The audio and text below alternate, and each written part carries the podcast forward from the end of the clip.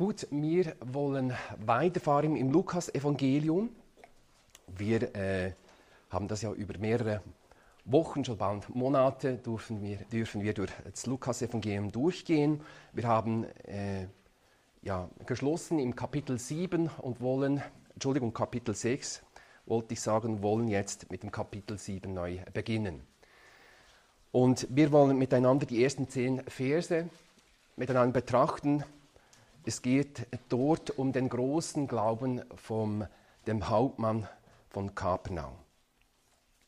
Ich lese zuerst äh, das Wort Gottes, die ersten zehn Verse. Nachdem aber vor den Ohren des Volkes alle seine Rede beendet hatte, ging er hinein nach Kapernaum. Und ein Knecht eines Hauptmanns, denn jene Schätze lag krank und war am Sterben.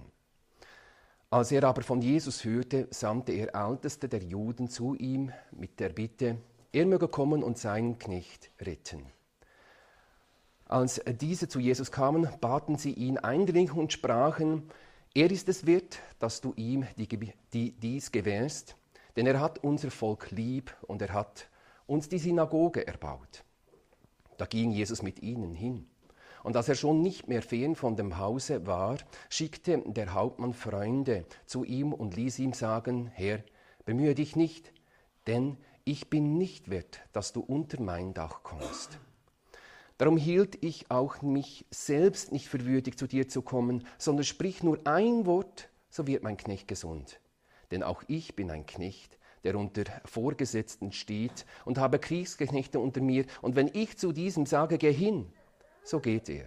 Und wenn einem und, und zu einem anderen, komm her, so kommt er. Und zu meinem Knecht, tu das, so tut er's. Als Jesus das hörte, verwunderte er sich über ihn und wandte sich um und sprach zu der Menge, die ihm nachfolgte, ich sage euch, einen so großen Glauben habe ich in Israel nicht gefunden. Und als, und als die Abgesandten in das Haus zurückkamen, fanden sie den Kranken gesund.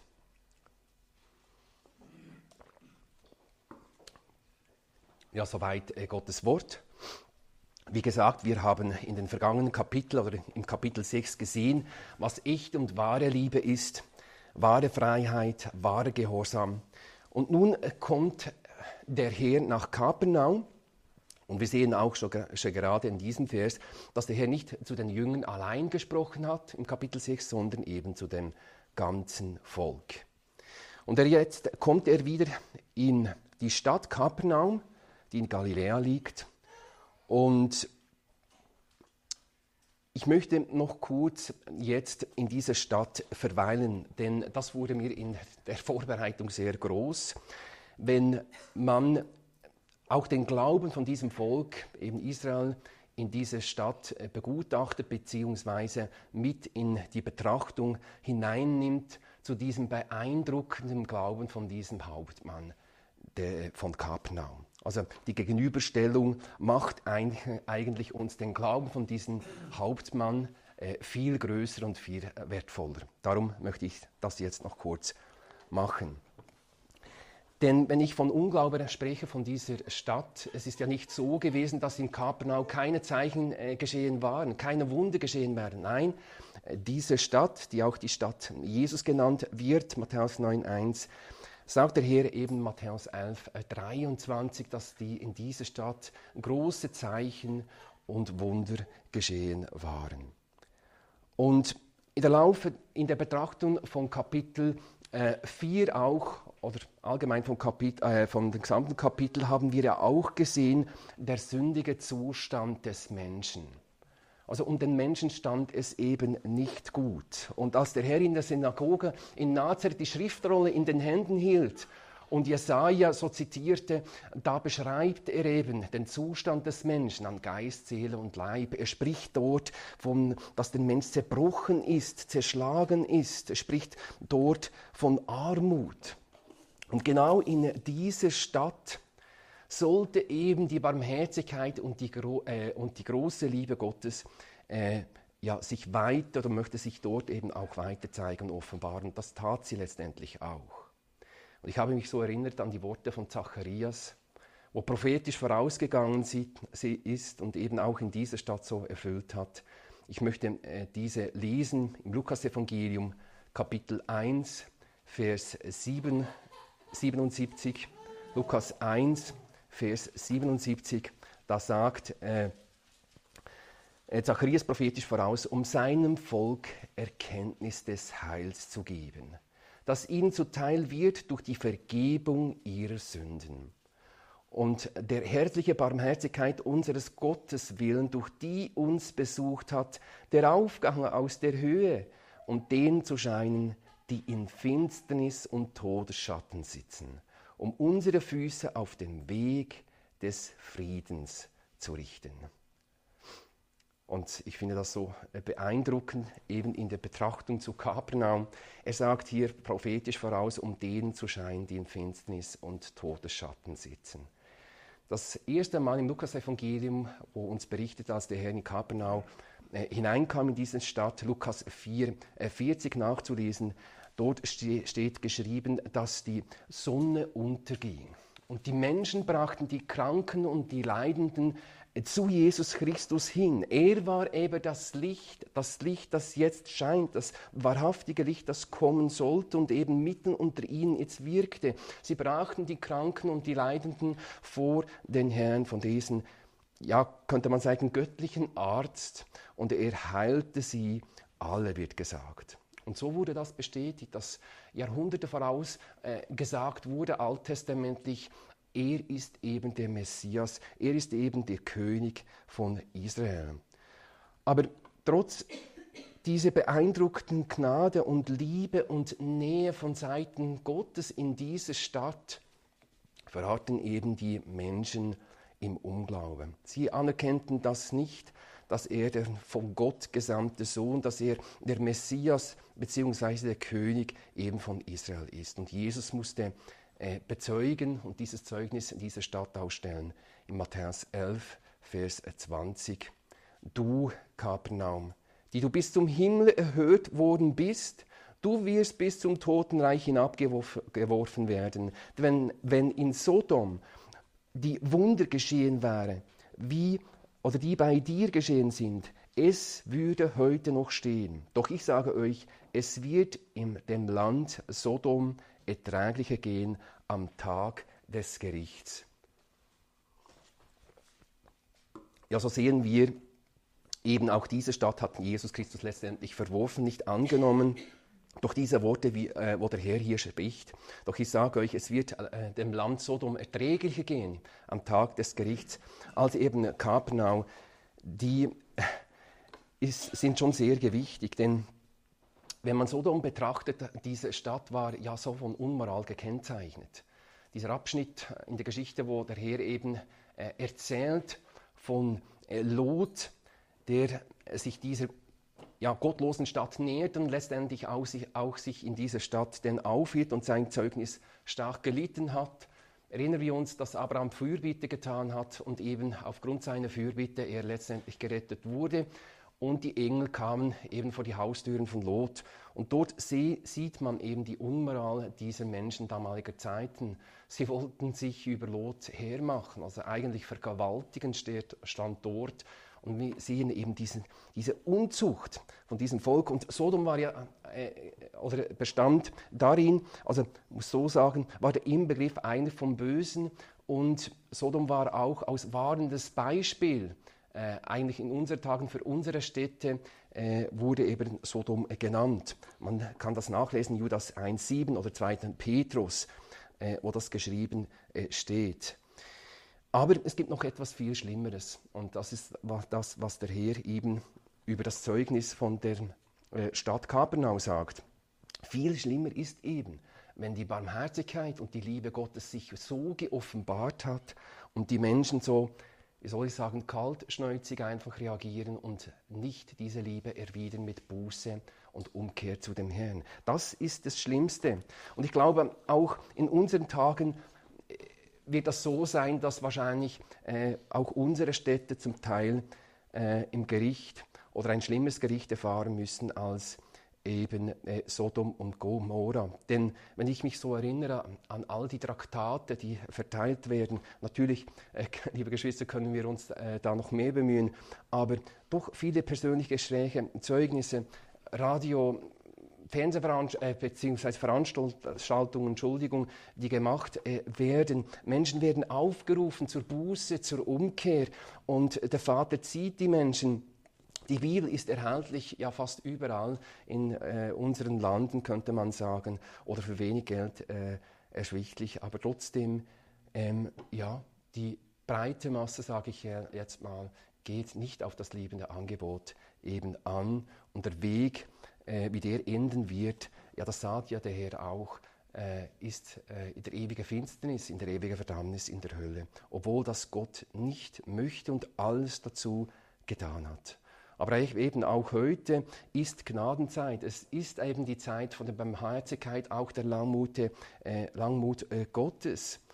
Und das wollen wir nicht vergessen. Auch heute Morgen, wenn hier jemand da ist und der ja nicht bezeugen kann, dass er der Friede, der wir heute Morgen auch, auch besungen haben und miteinander ein bisschen angeschaut haben und besprochen, wenn jemand nicht der Friede in seinem Herzen hat, ich bitte dich einfach, lass dich versöhnen mit Gott. Er hat alles getan. Er hat die Sünde, die Schuld ist bezahlt worden, der Tod ist besiegt. Wir haben das gesehen bei der Auferstehung an diesem ersten Tag. Er hat seine Wundmale hatte gezeigt, seine Seite. Er hat den Tod überwunden. Es ist etwas Wunderbares, ein Geschenk ja, dass kein Geschenk dieser Welt übertreffen kann, das ewige Leben, das Gott den Menschen schenken möchte. Aber eben in dieser Stadt, wo es eben auch so finster aussah, inmitten dieser Stadt leuchtet ebenso hell dieses Glaubenszeugnis von diesem Hauptmann von Kapernau. Und das ist einfach beeindruckend. Und der Herr sagte, ich habe einen so großen Glauben äh, in Kapernau nicht gefunden. Nein, das sagt er nicht in Kapernau, er sagt in ganz Israel. In ganz Israel hat Gott nicht einen so großen Glauben gesehen als von diesem Hauptmann. Und das war ein Heide, liebe Geschwister, ein Heide. Und diese beeindruckenden Glauben wollen wir jetzt miteinander anschauen. Wie kam es dazu? Vers 2 lesen wir weiter, und ein Knecht eines Hauptmannes, denn jene schätzte, lag krank und war am Sterben. Also, es wird uns gesagt in der Geschichte, es, äh, es geht hier um einen Hauptmann.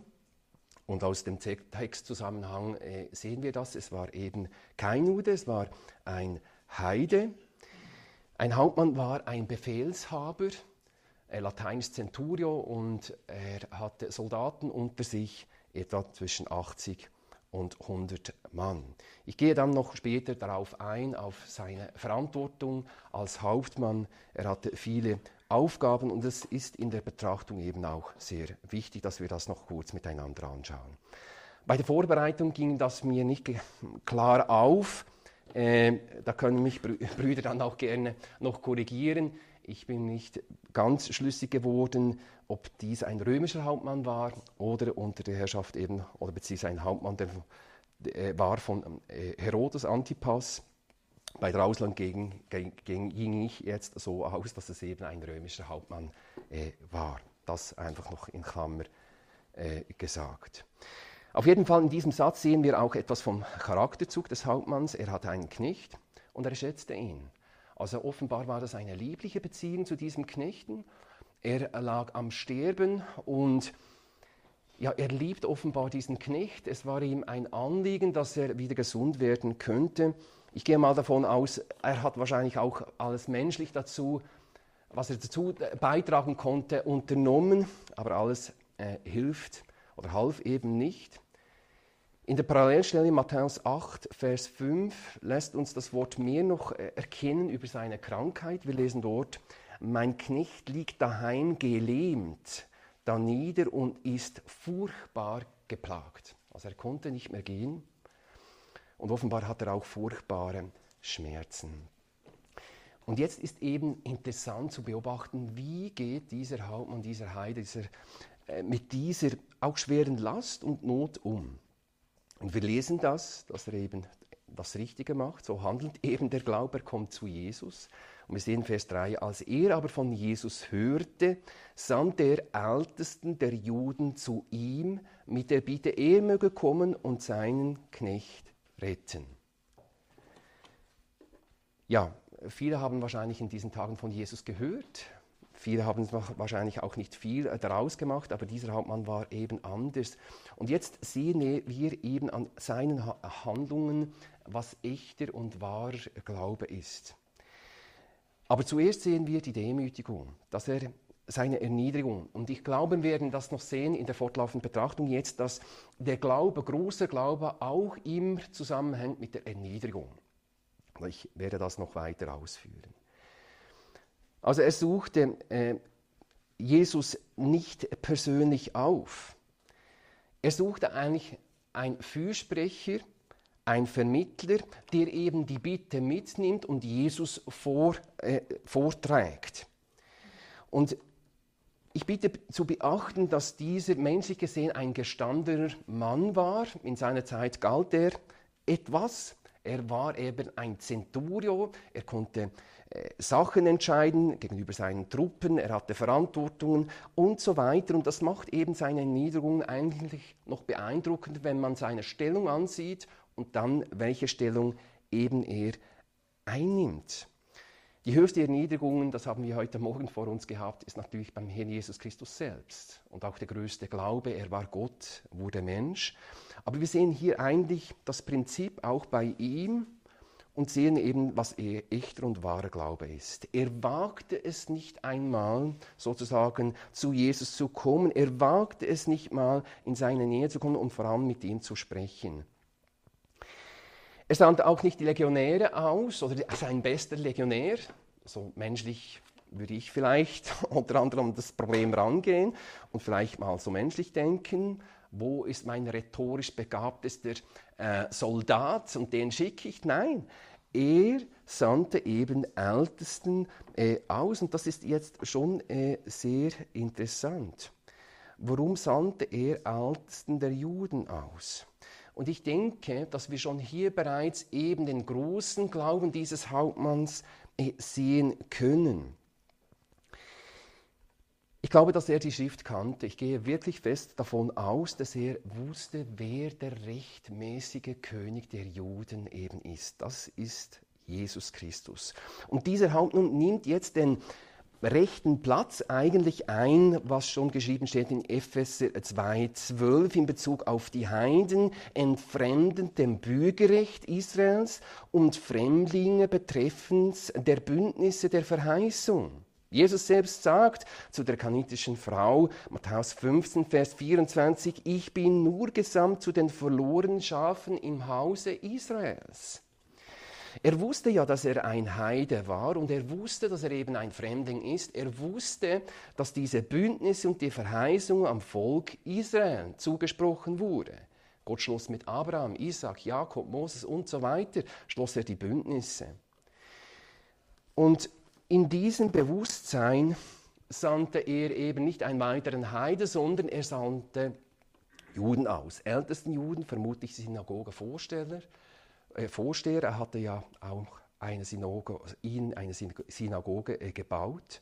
Und sie sollten eben zu Jesus Christus kommen, um diese äh, Bitte von dem Knechten vorzutragen. Und das war in seinen Augen eben so richtig. Und da sehen wir eben schon den Glauben. Aber die Beantwortung von, diesem, von dieser Bitte sehen wir dann auch das haben wir gelesen im letzten Vers. Und die Gnade sollte weit über Israel äh, hinausgehen. Und das ist ja die wunderbare, frohe Botschaft. Die Gnade und die Liebe Gottes sollten eben die Nation auch erfahren. Und bitte, liebe Geschwister, beachtet mal in diesem zweiten Vers auch die, äh, äh, diese Bitte, wie er diese formuliert hat. Da steht geschrieben, er möge kommen und, und seinen Knecht retten. Er möge kommen und seinen Knecht äh, retten. Ich sehe hier wirklich keinen Zweifel. Er sagte nicht, er soll mal kommen und sich das anschauen. Er liegt da gelähmt wie am Boden oder schreit oder hat eben furchtbare Schmerzen. Vielleicht könntest du ihm Mut zusprechen, vielleicht eben kannst du mal vorbeikommen. Nein, er rechnete mit der göttlichen Hilfe so, dass sie eben vermag zu retten. Und das ist schon sehr speziell. Er glaubt an einen großen Gott. Er möge kommen und seinen Knecht retten. Kein Zweifel, nur einfach glauben. Und diese Gebetsformulierung, quasi könnte man fast sagen, also seine Bittformulierung zeigt eben die zuversichtliche Hoffnung an einen großen Gott, der alles zu tun vermag. Und dieser Glaube wurde letztendlich auch belohnt, aber mir wurde auch so wichtig bei der Betrachtung, wie rechne ich mit Gottes Hilfe? Was habe ich für ein Gottesbild? Bild, wie bin ich eigentlich geprägt? Und da kam ich schon neu ins Grübeln und das hat mich auch wieder neu beschämt. Und wir wollen einfach auch glauben, dass Gott in diesen Tagen, unseren Tagen, Großes tun kann an Geist, Seele und Leib. Und so kam, äh, kamen eben die Ältesten nun mit der Bitte, zum Herr Jesus Christus. Ich möchte noch vom Zusammenhang nochmal den Vers 3 äh, mit hineinnehmen und möchte dann weitergehen zu Vers 4 und 5. Als er aber von Jesus hörte, sandte der Ältesten der Juden zu ihm mit der Bitte, er möge kommen und seinen Knecht retten. Als diese zu Jesus kamen, baten sie ihn eindringlich und sprachen, er ist es wert, dass du ihm diese Bitte gewährst, denn er hat unser Volk lieb und er hat uns die, die Synagoge erbaut. Also hier sehen wir ein schönes Zeugnis von dem Hauptmann. Offenbar liebt er äh, das Volk Israel und er zeigt seine Liebe äh, darin, dass er eben eine Synagoge erbauen ließ. Eine Synagoge war ja eigentlich nichts anderes als ein ja, Ort der Zusammenkunft, ein Versammlungsgebäude in dem Sinn, der Paulus beschreibt das äh, oder eine Synagoge in Antiochia in äh, Apostelgeschichte 13, 15. Dort äh, kam man zusammen am Sabbat unter anderem und las eben das Wort Gottes, die Gesetze, die Propheten wurden vorgelesen. Und ihm war es offenbar ein Anliegen, dass das Volk Israel eben sich so versammeln äh, kann in einem Gebäude. Und das ist eben in Kapernaum. Ein Bruder hat noch gesagt, ich kann das nicht nachprüfen, aber dass die Grundmauern eben noch stehen und ja, das erneuert wurde, aber diese Synagoge steht bis zum heutigen Tag angeblich. Nun, jetzt ist es so, die obersten Schlussfolgenden jetzt diese guten Werke und diese Tat folgendermaßen. Sie waren beeindruckt von seinen guten Werken und sagten jetzt, aufgrund Lage dieser guten Werke, die er uns eben auch erfahren ließ und seine Liebe, die er uns bewiesen hat, sagten sie mit den Worten, er ist es wert und darum soll jetzt der Herr diese Bitte gewähren. Und wir sehen jetzt, Jesus hört sich das an und er ging jetzt Richtung Haus von diesem äh, eben Mann. Vers 6, da ging Jesus mit ihnen hin und als er schon nicht mehr fehlen vor dem Haus war, schickte der Hauptmann, jetzt eben Freunde zu ihm und ließ ihm sagen, Herr, bemühe dich nicht, denn ich bin nicht wert, dass du unter mein Dach kommst. Und diese Aussage, liebe Geschwister, die lässt uns eben noch mehr in den Glauben dieses Hauptmanns Einblick gewähren. Dieser Mann hat wirklich geistlich von der Gnade von mir wirklich viel verstanden. Und gleichzeitig beschämt es eben die obersten bzw. die ältesten Juden, und kennzeichnet eigentlich ihren Unglauben. Sie sagen ja, er ist es wert. Also auf der Grundlage seiner guten Werke und Taten sollte jetzt Jesus ihm retten bzw. sein Knechten retten, sollte er die Gebete bzw. die Bitte erhören. Und das ist schon sehr äh, speziell. Ja, natürlich kann man sagen hier, ja, menschlich gesehen hat er ja wirklich Großes geleistet. Also der Antisemitismus war auch in diesen Tagen äh, war er vorhanden und ein Heide, ein römischer Hauptmann lässt ja da jetzt eine Synagoge erbauen. Das äh, ja, geschah da nicht jeden Tag. Aber es bleibt, bleibt eben der Grundsatz, äh, dass kein gutes Werk äh, kann eben Sünden von uns tilgen. Dies besteht. Gott sagt den Menschen oder nimmt die Menschen, das haben wir heute Morgen auch gehört von Peter, der Römer 3 angefügt hat, alle Menschen sind eben Sünder und mangeln die Herrlichkeit Gottes, die wir eigentlich vor ihm haben sollten. Das ist ein Prinzip und die Sünde ist durchgedrungen von Adam und Eva über jede Generation. Und wir können das nicht aufarbeiten, irgend durch welche gute Werke. Das sagt uns auch Römer 5, äh, 2. Und ich kann, habe mich dann gefragt, ja, warum ging jetzt Jesus mit? Wenn man die Geschichte jetzt nicht weiterliest und wirklich mal Vers für Vers durchgeht, fragt man sich, Herr, warum bist du da mitgegangen? Warum hast du da nicht widersprochen? Warum reagierst du da nicht? Und ich kann mir das nur äh, zurückführen auf die Allwissenheit Gottes, dass er in diesem Moment eben auch wusste, wie die Geschichte ausging.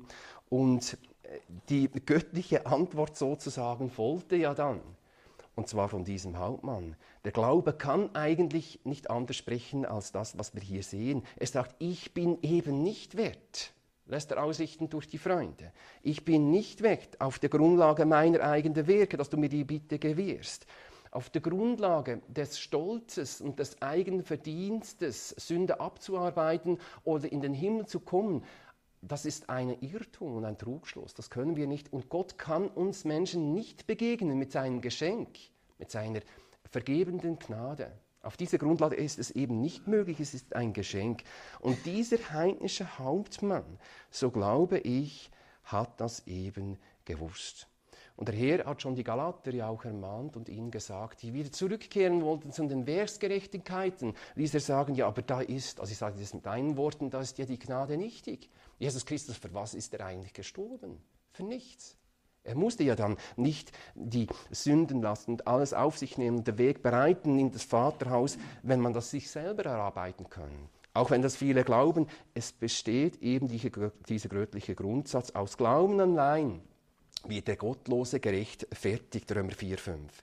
Und 2. Timotheus 1,9 sagt uns auch eben auf der Grundlage der Gnade und der Liebe Gottes werden wir, äh, ja, durch Buß umkehren, werden wir beschenkt mit dieser göttlichen Vergebung. Allein das Werk auf Golgatha, allein durch den Herrn Jesus Christus.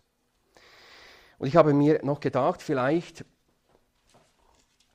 also mit Sicherheit stand dieses oder war vordergründig sein Handeln von diesem äh, Hauptmann, dass er vom Glauben bestimmt war und ja auch das wusste, dass man nicht durch gute Werke eine Bitte bekommt, sondern allein eben auf den Glauben und auf den Grundsatz seiner äh, Güte und Liebe von Gottes Seiten her.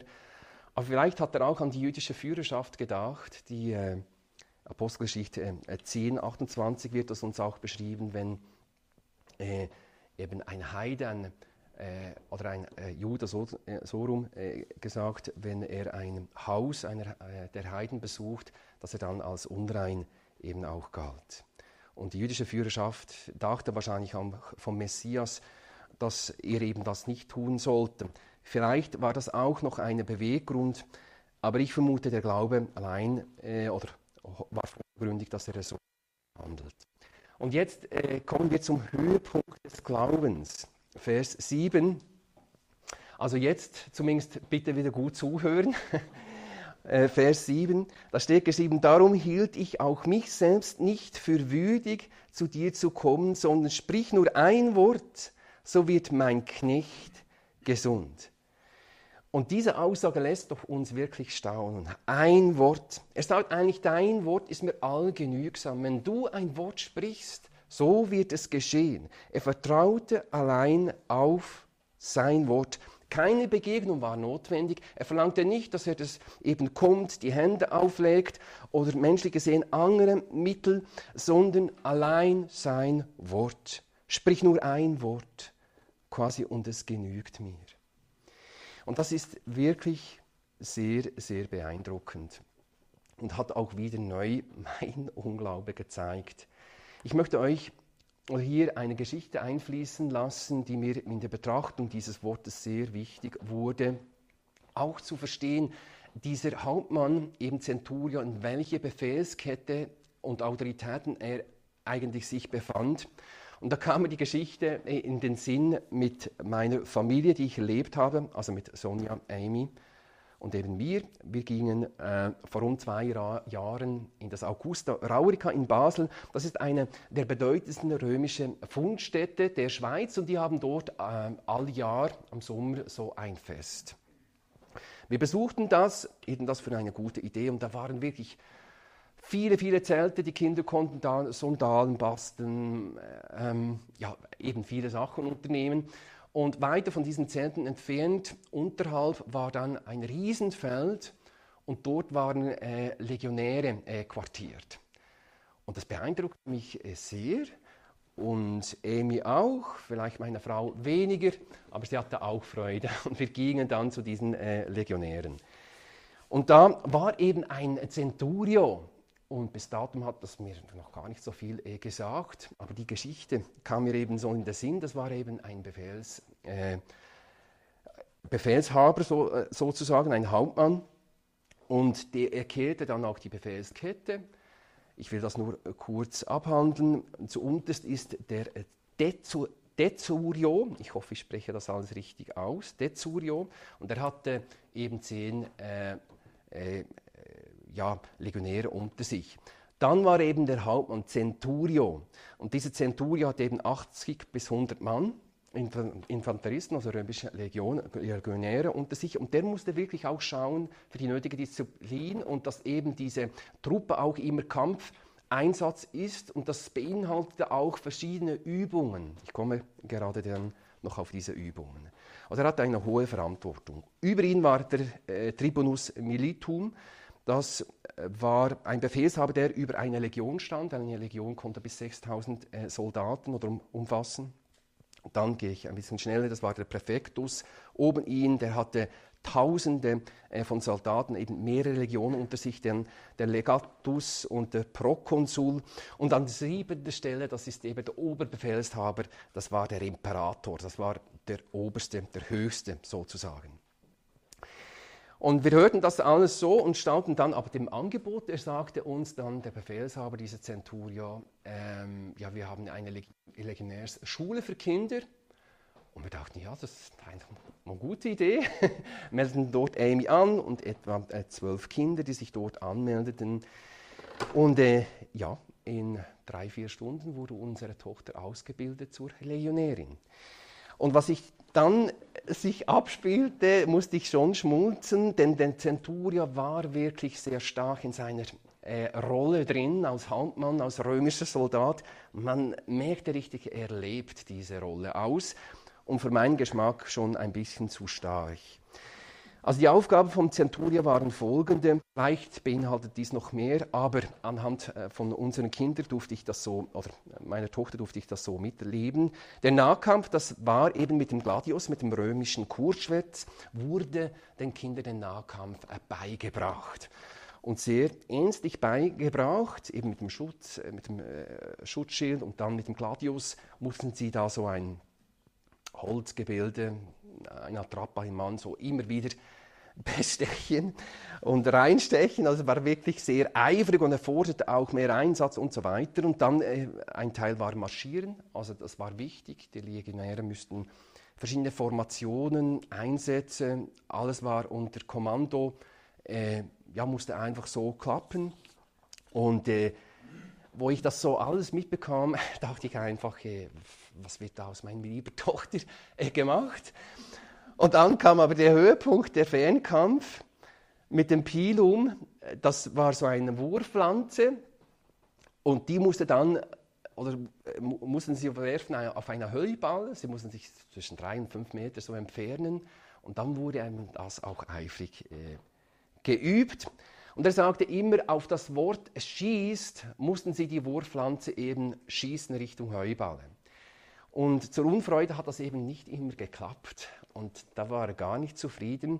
Vielleicht hatten die Vorbereitungen auch ein, auch ein bisschen äh, verwirrt. Bei Achtung mussten sie die, äh, oder die Lanze nehmen und bei fertig bereit machen zum Schießen eben. Und dann sagte er, schießt. Und die meisten Kinder konnten fast nicht mehr warten. Schon bei Achtung fertig fliegen da die ersten äh, Lanzen. Und so nach dem gefühlten, weiß doch nicht, 41. Mal war er dann zufrieden. Bei Schießt flogen eben die Lanzen alle. Aber da wurde mir so die Befehlskette und seine Welt, wo eben dieser römische Centurio da drin war, wurde mir so real. Und ich dachte eben, also irgendwie, ich habe gedacht, der tickt nicht richtig, weil er so einen Eifer hat, das könnt ihr auch gar nicht vorstellen. Ich dachte ja, ich weiß nicht, nach diesen vier Stunden will er jetzt das nächste Dorf überfallen mit der, mit der kleinen Truppe oder was, was hat er eigentlich vor? Also wirklich eifrig war dieser, dieser Mann da dabei. Und diese Befehlskette wurde mir eben so neu bewusst und in unserer Geschichte im Vers 8 sagt das er ja auch. Er sagt, denn auch ich bin ein Mensch, der unter Vorgesetzten Elbefelder sagt, Befehlsgewalten steht und habe Kriegsknechte unter mir. Und wenn ich zu diesem sage, geh hin, so geht er. Und zu einem anderen, komm her, so kommt er. Und zu meinem Knecht, tu das, so tut er. Und so sehen wir, er war in diesen Autoritäten eingebettet und ich fragte mich wirklich, in welche Autoritäten war ich eingebettet? Es gibt gute, schlechte Autoritäten. In meinem Fall war es so, ich war nicht in Autoritäten eingebettet, ich konnte tun lassen, was ich wollte und das ist eben auch nicht äh, wirklich gut und förderlich. Aber er war hier in die Autoritäten eingebettet und auch im Ernstfall musste ja das klappen. Das war oder konnte tödlich ausgehen. Darum, er war sich diese Befehle gewohnt und diese Befehle oder diese Autoritäten war ihm äh, eben auch äh, wichtig.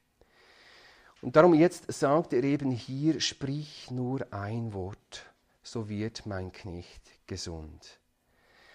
Und da habe ich mich wirklich gefragt, wie denke ich über den Herrn, wie denke ich grundsätzlich über sein Wort, wie ist meine Stellung zu ihm, er sagt doch, er ist gestern, heute und auch in Ewigkeit ist er der gleiche Herr. Was hat dieser Mann oder dieser Heiler, dieser Hauptmann ja für einen Glauben? Wie, was habe ich für einen Glauben? Denn ihm war das so groß, dass Jesus Christus der Herr aller Herren ist. Ich meine, ober ihm war eben der Tribunus mit einer Legion, das wusste er. Er wusste auch, er kannte das römische Gebilde wahrscheinlich sehr gut, und der Imperator, das war so ein mächtiger Mann. Aber er wusste, Jesus Christus ist noch viel mächtiger. Und wenn er ein Wort spricht, dann geschieht das. Sehen wir diesen großen Glauben dieses Hauptmanns. Und darum sagt er eben, mir genügt ein Wort und das reicht mir völlig aus und ich weiß und bin überzeugt, das wird geschehen. Liebe Geschwister, was haben wir, was habe ich für ein Glaube? Jesus Christus ist das Wort. Offenbarung 19.13, Johannes 1.1, das Wort Gottes ist Geist und Leben. Das wird uns gesagt. Johannes 6, 63, 63 diese Verse kennen wir. Kolosser 1,16 wird uns gesagt, dass alles durch ihn, zu ihm geschaffen wurde, wurde Himmel, Erde, sichtbare, unsichtbare Throne, Fürste, Herrschaften. Er ist überall, er ist die höchste Autorität. Und wenn er eben spricht, so geschieht es. Er ist nicht ein Mensch, er ist eben Gott. Ich möchte einfach bitten, dass wir versuchen, die Zweifel, liebe Geschwister, auch in seinem Wort, die sehr fein manchmal sein können, sich einschleichen, wie unser Gottesbild sich ja eben auch so prägt und eben auch ist, wieder neu zu hinterfragen und uns Mut machen lassen von diesem Hauptmann. Wie kühn hat dieser Mann geglaubt an das Wort Gottes? Und fassen, die, fassen wir da wirklich neu Mut. Wenn wir heute das Wort Gottes nach der Versammlung aufschlagen, so bitte, wir wollen an diesen Hauptmann denken. Und wenn unsere Gefühle und unser Denken, all unsere Erfahrungen eigentlich gegen das Wort sprechen, das ist eben leider auch manchmal der Fall, so wollen wir diesen Zweifeln nicht Raum geben. Der Zweifel spricht ja Jakobus, der Herr warnt uns, das ist wie eine Meereswoge, denkt nicht, dass er irgendetwas empfängt, aber wir dürfen Jesus Christus beim Wort nehmen und er wird uns nicht enttäuschen. Wahre Glaube und echte Glaube nimmt Jesus beim Wort. Und das sehen wir hier bei diesem Hauptmann.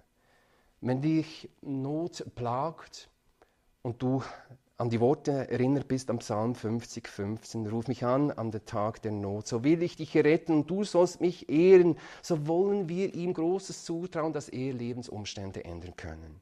Wenn du kraftlos bist und nicht mehr weiter weißt und keinen Schritt fast mehr gehen kannst, und der Herr dich erinnert, Jesaja 40, 31, die auf mich harren, kriegen neue Kraft. So wollen wir vertrauen, auf ihn harren.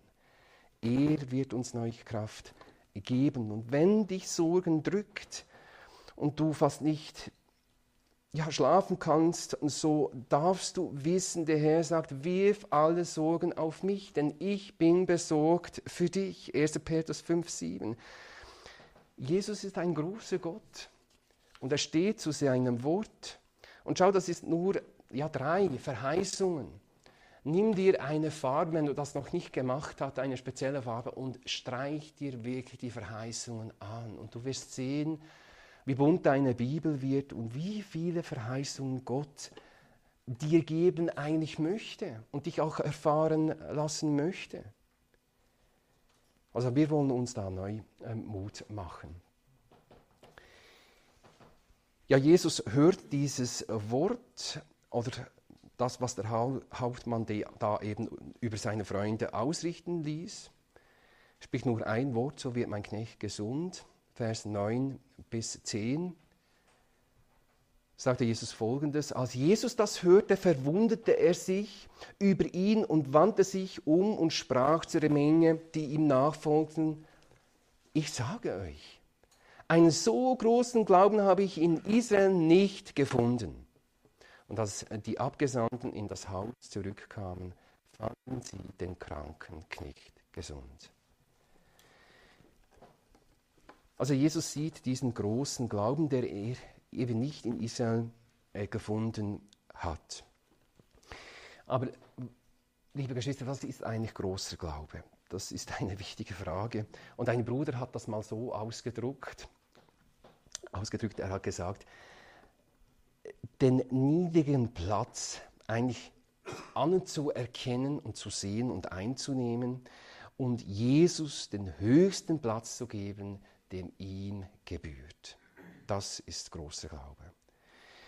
Und diese Haltung sehen wir eben bei diesem Hauptmann. Und ich glaube, dass wir uns zu sehr immer zu hoch sehen, selber zu hoch einschätzen. Ja, wir machen uns zu etwas, was wir eigentlich nicht äh, sind oder meinen, wir sind das. Wir gleichen eigentlich den obersten oder ältesten Juden. Wir beurteilen Situationen eben äh, nicht richtig ein. Wir würden vielleicht auch sagen, er ist es wert oder bei unserer Beurteilung, bei wichtigen Entscheidungen sagen wir, wir sind es wert, unsere Erfahrung, wir können das, wir können selber vorwärts gehen.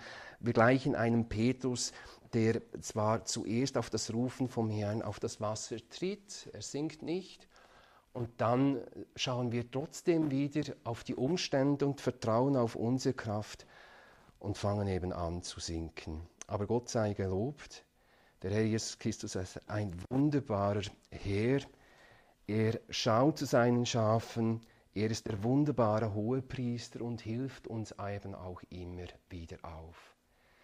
Äh, Petrus musste nicht ertrinken, er half ihm da in dieser notfallen Situation. Und wir befinden uns immer in diesem Spannungsfeld zwischen großen und kleinen äh, Glauben.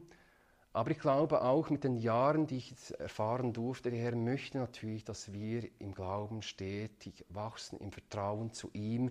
Das ist ihm ein Herzensanliegen, dass wir ihm eben mehr vertrauen.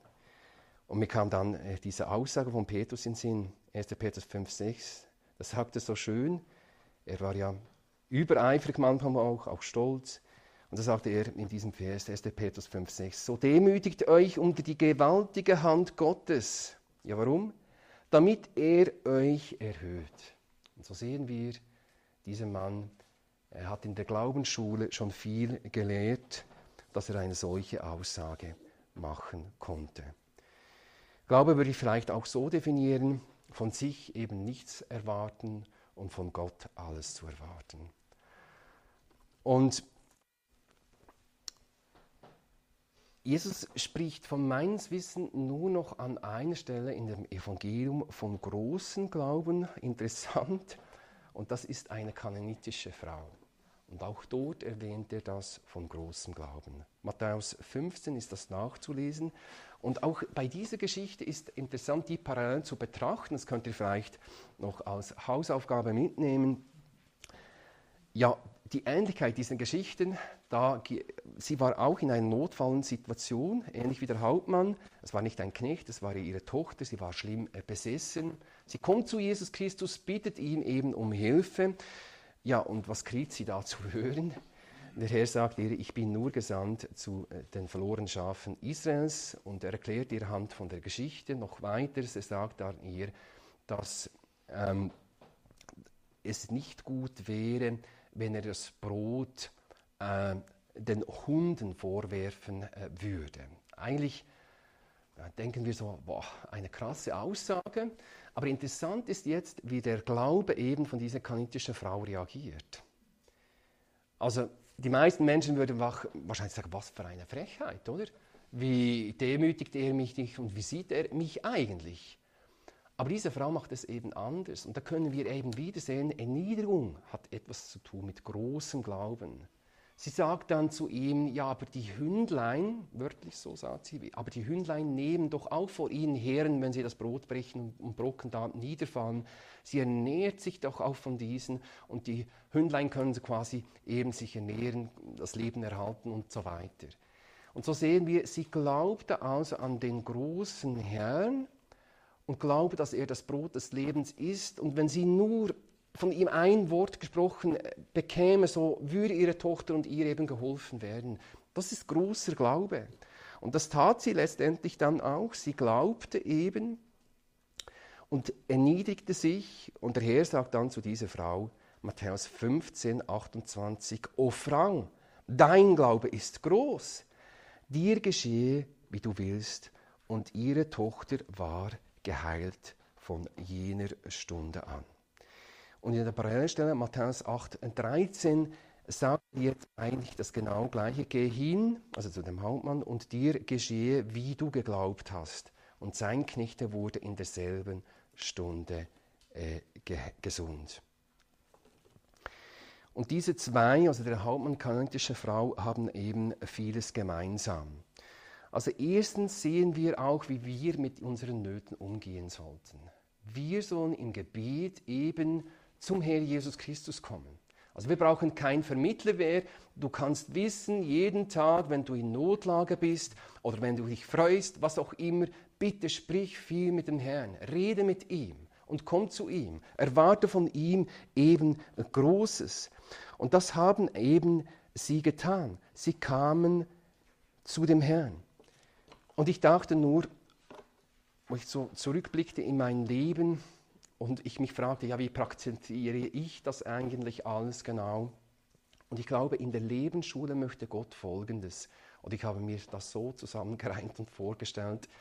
Wenn ich so in, in, in mich hereinblicke, sehe ich einfach ein Inventar oder viele Bücherregale, sage ich jetzt, von meinen Möglichkeiten, wo ich auf meine Kraft vertraue. Und je mehr, dass ich mit dem Herrn unterwegs gehe, so lehrt sich das allmählich. Und ich merke, ich hoffe oder erwarte letztendlich nichts mehr von mir. Das heißt ja jetzt nicht, dass ich mich für eine Predigt nicht gut vorbereite oder andere Dinge. Natürlich brauchen wir auch unsere Bemühungen. Der Herr hat das ja auch geschenkt. Aber letztendlich ist es so, dass ich von mich, mir eigentlich gar nichts mehr erwarte, sondern von ihm eben alles. Und das, wenn das zunimmt, nimmt eben auch unser Glaube zu. Und der Herr möge uns da wirklich allen helfen. Er wird uns nicht enttäuschen, wenn wir uns stützen auf seine äh, Verheißungen. Und so wollen wir das Wort Gottes in einem neuen Licht, der Herr möge uns Gnade schenken, auch betrachtens, lesens, glauben und Trauch eben auch bauen und vertrauen. Der Herr wird uns nicht enttäuschen. Gut, soweit das Wort Gottes. Ich möchte jetzt noch beten und anschließend wollen wir das Lied 356 miteinander äh, singen. Dieses Lied hat mich auch diese Woche äh, begleitet. Ich weiß nicht, vielleicht hat der Schreiber sogar diese kanonitische äh, Frau oder diesen Hauptmann, diesen Centurio, diese Geschichte, äh, ja, sich mit dieser Geschichte auseinandergesetzt und dann entstand dieses Lied. Wer weiß, aber es ist ein sehr schönes Lied. Wir wollen das singend äh, beten miteinander. Aber ich bete jetzt noch zuerst. Herr Jesus Christus, danke für dein Wort. Danke für diese Geschichte, für diesen großen Glauben von diesem Hauptmann Centuria, aber auch von dieser kanitischen Frau, die du so niedergeschrieben äh, lässt und die uns auch ja, einfach auch beschämt, unser Kleinglaube, aber auch den großen Glauben eben auch Zeit von Heiden. Und im Lob und Dank, Herr, dass du uns zu Hilfe kommen kannst, dass unser Glaube, ja, du auch möchtest, dass dieser wächst. Und ich bitte dich, dass du ja, uns immer wieder so ziehst in die Gemeinschaft mit dir und uns auch ja, immer wieder so erfahren lässt. Und das tust du ja auch, dass du zu deinem Wort äh, stehst. Und bitte vergib dort, wo wir nicht dir ganz vertraut haben. Aber du kannst uns helfen und möchtest, möchtest das auch heute Morgen, dass wir an einen großen Gott glauben und der bist du. Du kannst uns helfen, auch in dieser Woche, im Lob und Dank dafür. Amen.